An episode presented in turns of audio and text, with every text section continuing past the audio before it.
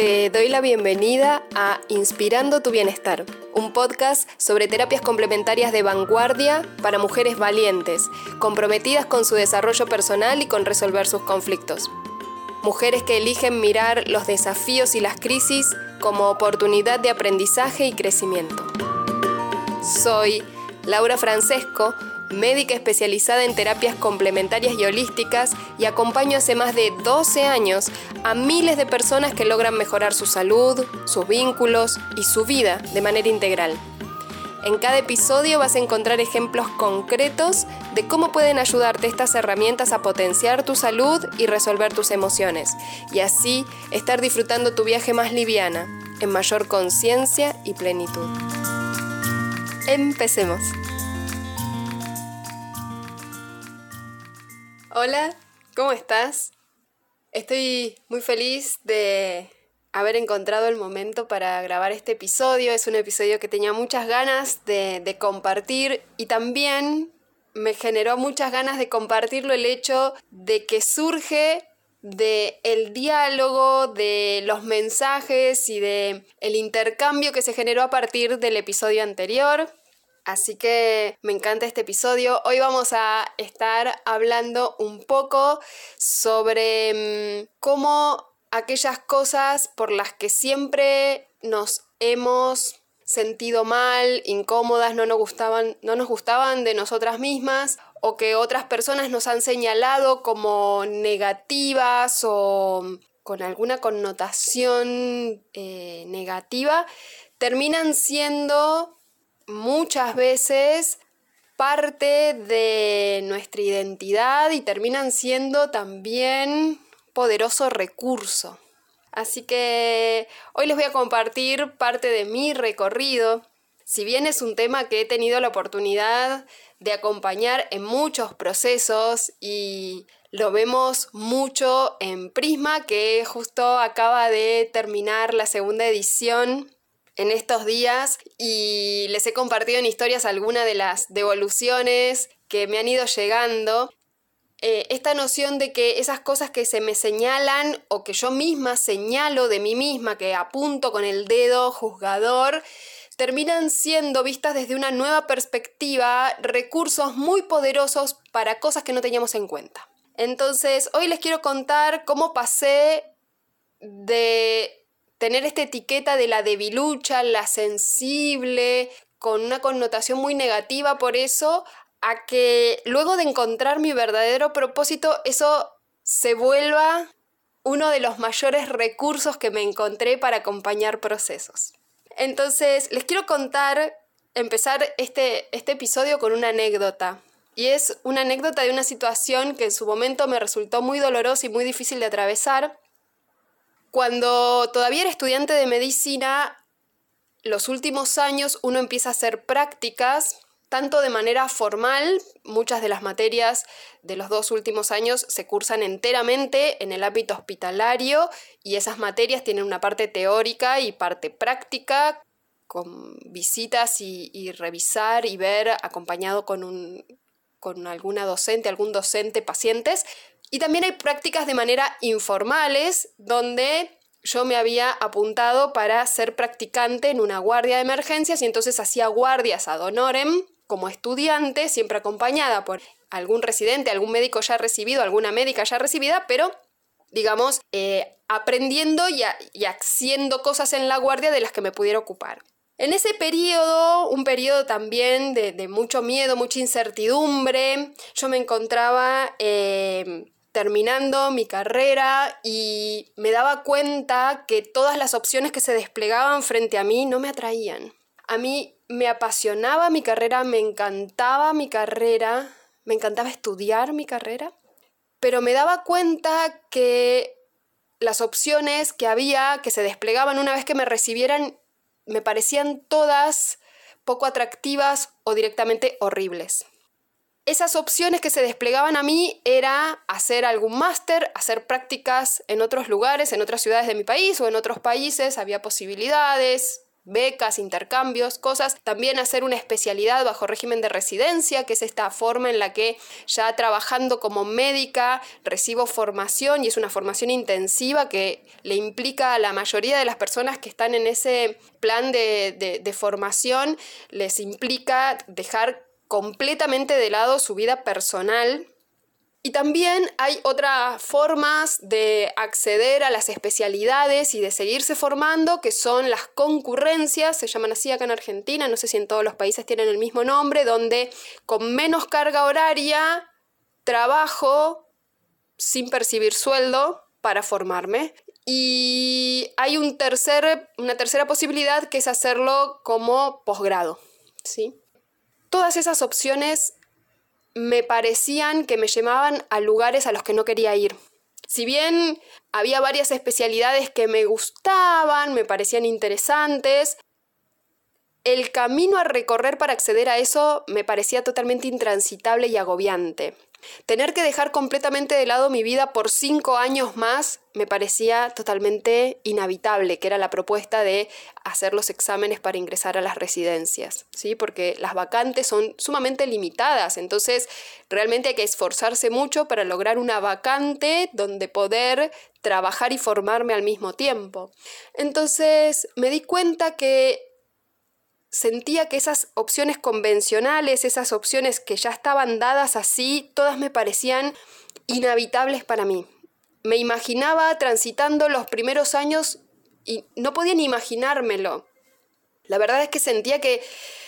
que era un momento en el que desde los cuatro años vengo en una institución educativa tras la otra. ¿Cuándo viene el momento en el que puedo viajar, puedo conocer otras culturas, me dedico a profundizar en hobbies y actividades que me encantan, que me apasionen y hasta que de algunas tengo la curiosidad de saber si no me dedicaría profesionalmente a ellas, aun que me apasiona y me encanta la medicina como la literatura, como la danza, como la fotografía, como, mm, no sé, un montón de actividades para las que no encontraba tiempo, ni había encontrado tiempo durante el secundario, ni después durante la universidad, y que ahora la nueva propuesta era todavía comprometerme más y ya dejar de lado un montón de cosas que quería conocer, que quería hacer. Soy una persona de múltiples intereses, de múltiples pasiones, multiapasionada, digo yo, y sentía que todas las opciones que se desplegaban ante mí eran igualmente de aplastantes y de carcelarias, diría. La, la, palabra que se me viene es esa como de estar enjaulada, ¿sí? Y entonces yo pensaba, me meto a hacer una residencia, si tengo suerte, ingresar a una residencia y ya después tal vez eh, conozco a alguien, formo una pareja y quizás ya me voy a sentir que quiero tener mi casa y me meto en un crédito hipotecario y ya después tengo la hipoteca y ya después no puedo dejar ese trabajo porque están las cuentas por pagar. Y entonces sentía que era toda una cadena de situaciones que me encerraban cada vez más, dejándome sin posibilidad de hacer cosas que me gustaban. Esa era mi situación en ese momento. Estaba terminando mi carrera, estaba haciendo guardias y había una cosa que a mí me encantaba hacer cuando hacía guardias. Y era que cuando de madrugada ya se había calmado el ingreso de gente a la guardia y entonces solo quedaban las personas que estaban en observación y que se habían quedado esperando algún análisis para poderse ir de alta tranquilas a su casa, yo me ponía a charlar con estas personas que estaban esperando poderse ir o que tenían que aguardar, por ejemplo, después de una contusión en la cabeza, tenían que aguardar un par de horas antes de poderse ir a su casa. Entonces, me acuerdo patente, me acuerdo con claridad, quiero decir, una noche que estoy hablando con una persona mayor, un hombre mayor que ha ido a la guardia, que vivía solo, que no tenía a quién avisarle que estaba ahí, eh, y entonces me quedo charlando con él y haciéndole compañía, hablando tanto de lo que estaba pasando por tener que pasar una noche en la guardia esperando, como de cosas de la vida, de que cómo había sido su vida, de qué se había dedicado, de qué lugares había conocido. Estábamos charlando amenamente. Y entonces viene la jefa de la guardia, una mujer que yo admiraba muchísimo. Viene esta mujer y desde un lugar de mucho amor me llama y me dice, Laura, por favor, vení que te necesito, me lleva aparte y me hace saber que ella no podía darse el lujo de que yo no estuviera durmiendo y descansando, que no podía hacer orejoterapia, me decía, que tenía que descansar y dormir porque seguramente en unas horas tenía que aprovechar el tiempo que tuviera para descansar y dormir porque seguramente en unas horas viniera alguna cosa que tuviéramos que hacer y si no yo me iba a pasar toda la noche sin dormir. Entonces ella tenía que cuidar su recurso humano y que esas cosas de sensiblería, esas cosas de, de debilidad, no me las podía permitir si yo quería ser una buena médica. Y que si yo no podía separar lo emocional, la pena o la lástima o la empatía que sintiera por personas en una situación eh, que las asustaba, que les daba miedo y que quería acompañar eso, nunca iba a ser buena médica. Y estas palabras a mí, ay, las repito y me tiembla la voz. Me calaron muy hondo y me hicieron sentir que tal vez me había confundido de profesión me hicieron dudar del amor que siento y que sentía en ese momento por acompañar la salud de las personas. Y fue un golpe tan duro que recuerdo haberme ido de esa guardia cuando terminó mi horario, haberme ido llorando en el colectivo, que fue el momento en el que yo sentí que no me, no me estaba observando nadie conocido del ámbito de, de la guardia, del hospital, me fui a mi casa llorando y no me podía dormir. Y eso que había estado todo el día trabajando, aprendiendo, estudiando, había cursado, había estado en el hospital corriendo de un lado para el otro y no me podía dormir de la congoja que sentía. Y esto recaía no solo en, el, en lo que me decía con la mejor de las intenciones esta jefa de guardia, esto recaía sobre un discurso escuchado por mí en, mi familia de origen, donde con la mejor intención también, mi papá, mi mamá me hacían ver que yo era muy debilucha, yo era muy sensible, yo era muy delicada, yo era muy... Em, vos sos muy blandita, me decían. Vos tenés que ser fuerte, vos tenés que poder sobreponerte a las cosas, vos tenés que poder rearmarte cuando pasan cosas difíciles y mantenerte firme. Entonces, en su intención de ayudarme a fortalecerme, en su intención de ser mi sostén y de ayudarme con la gestión de emociones difíciles, invalidaban, sin saberlo claramente, invalidaban esta cualidad que yo tenía de empatizar y sentir empatía y sentir que me tocaban las historias de otras personas.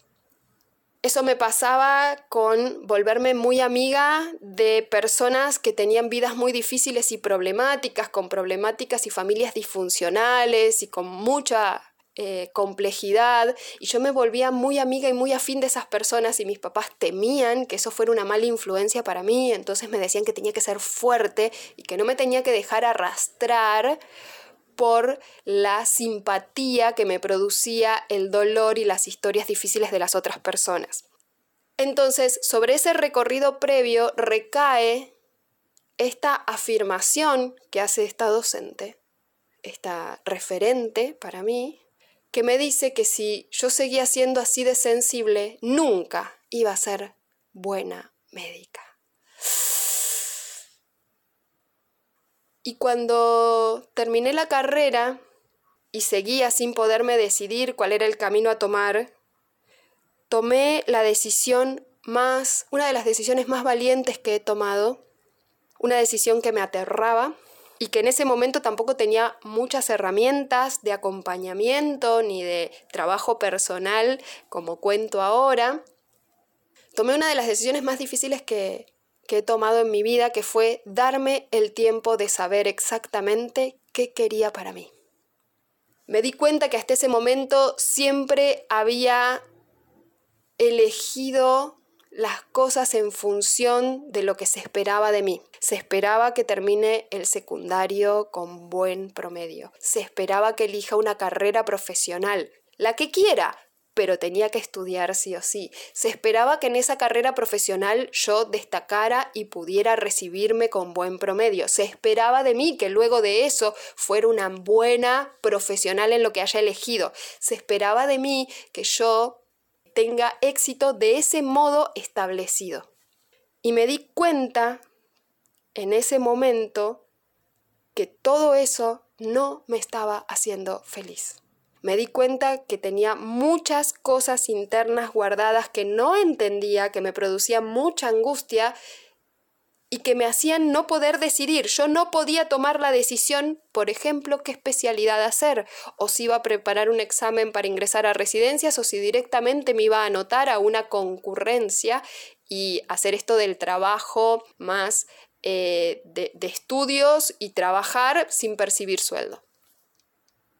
Darme ese espacio, darme ese tiempo, para mí fue fundamental. Y necesité mucho tiempo porque no tenía las herramientas que hoy tengo, las herramientas con las que hoy acompaño los procesos, que básicamente lo que permiten es acortar esos momentos y ayudarnos a encontrar el origen de lo que estamos viviendo, lo que nos está frenando, lo que necesitamos aprender para dar el siguiente paso. Lo hice del modo difícil en ese momento, que fue tomarme mucho tiempo y estar dispuesta a perder muchas oportunidades. Ese paso, que me llevó muchos años, me ayudó a trabajar sobre mí misma, a volver el foco a mí misma, me ayudó a explorar todas esas cosas que me gustaban y fue así que durante más de dos años me metí muy a full para aprender, desarrollar y potenciar todo mi, placer por la docencia, la enseñanza y la filosofía y me metí a estudiar profesorado de filosofía y también mi pasión por la fotografía y el arte. Hice muchos cursos de fotografía y clínicas de obra con, con grandes artistas que me fueron acompañando para desplegar todo mi, mis intereses y mi necesidad de expresión. También exploré el área de las danzas con la danza contemporánea y las danzas de raíz africanas y fui como dándome el espacio a probar y a hacer cosas muy distintas. Viajé mucho, trabajé de muchas cosas muy diferentes porque me sostenía por mis propios medios, pero no ejercía medicina.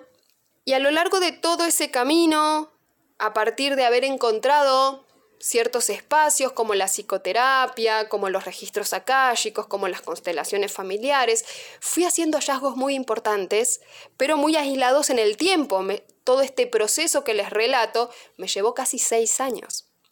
Y en esas tomas de conciencia lo que encontré fue que lo que a mí me apasionaba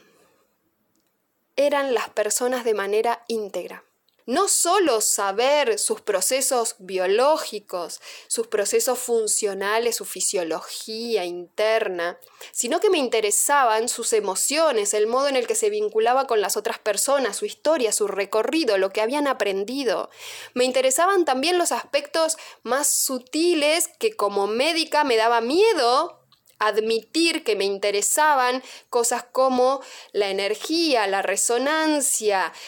las terapias complementarias, los chakras, la meditación. Me daba mucho pudor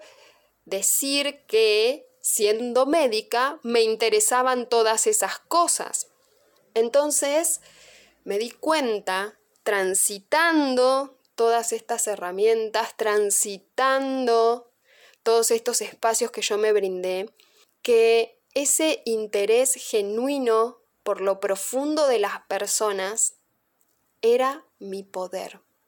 Esa empatía y esa posibilidad de conectar y escuchar profundamente, sin juicios, lo que la persona estuviera pudiendo compartirme, me resultaba un honor, un halago y me resultaba maravilloso. No tenía herramientas para aportarle respuestas, soluciones, recursos o ayudar a las personas a encontrar sus propios recursos, pero me hizo mucho sentido entender que ese interés mío era mi poder, era mi habilidad, era una cualidad que me daba cuenta que no todo el mundo tenía.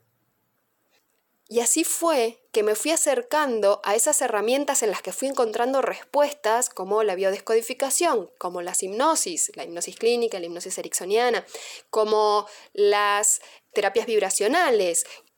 como eh, las distintos abordajes desde el coach y la PNL, desde el transgeneracional, y le fui encontrando sentido a todas esas herramientas, haciendo proceso propio con esas herramientas y estudiándolas.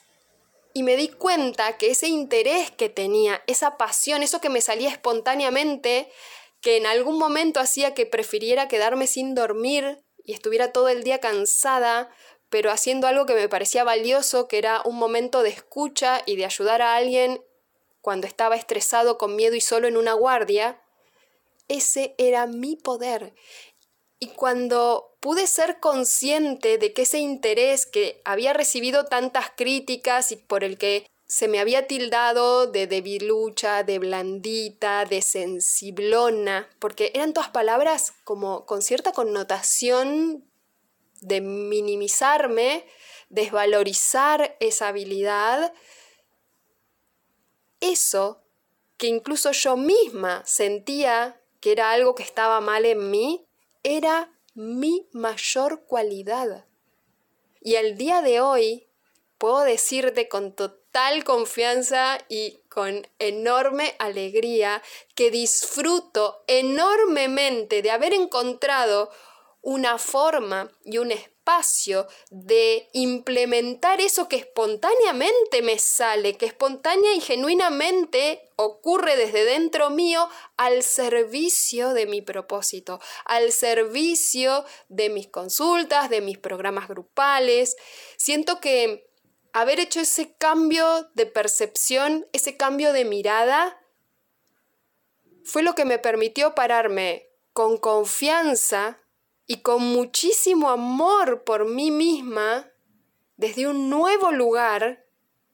y es desde el lugar en el que hoy puedo desplegar enorme cantidad y diversidad de acompañamientos ajustados a cada persona, ajustados a cada grupo. Siento que esa sensibilidad y ese interés por desarrollarla ahora son mi mayor capital, son mi mayor, digo poder porque es la palabra con la que lo siento, pero como mi mayor habilidad y recurso.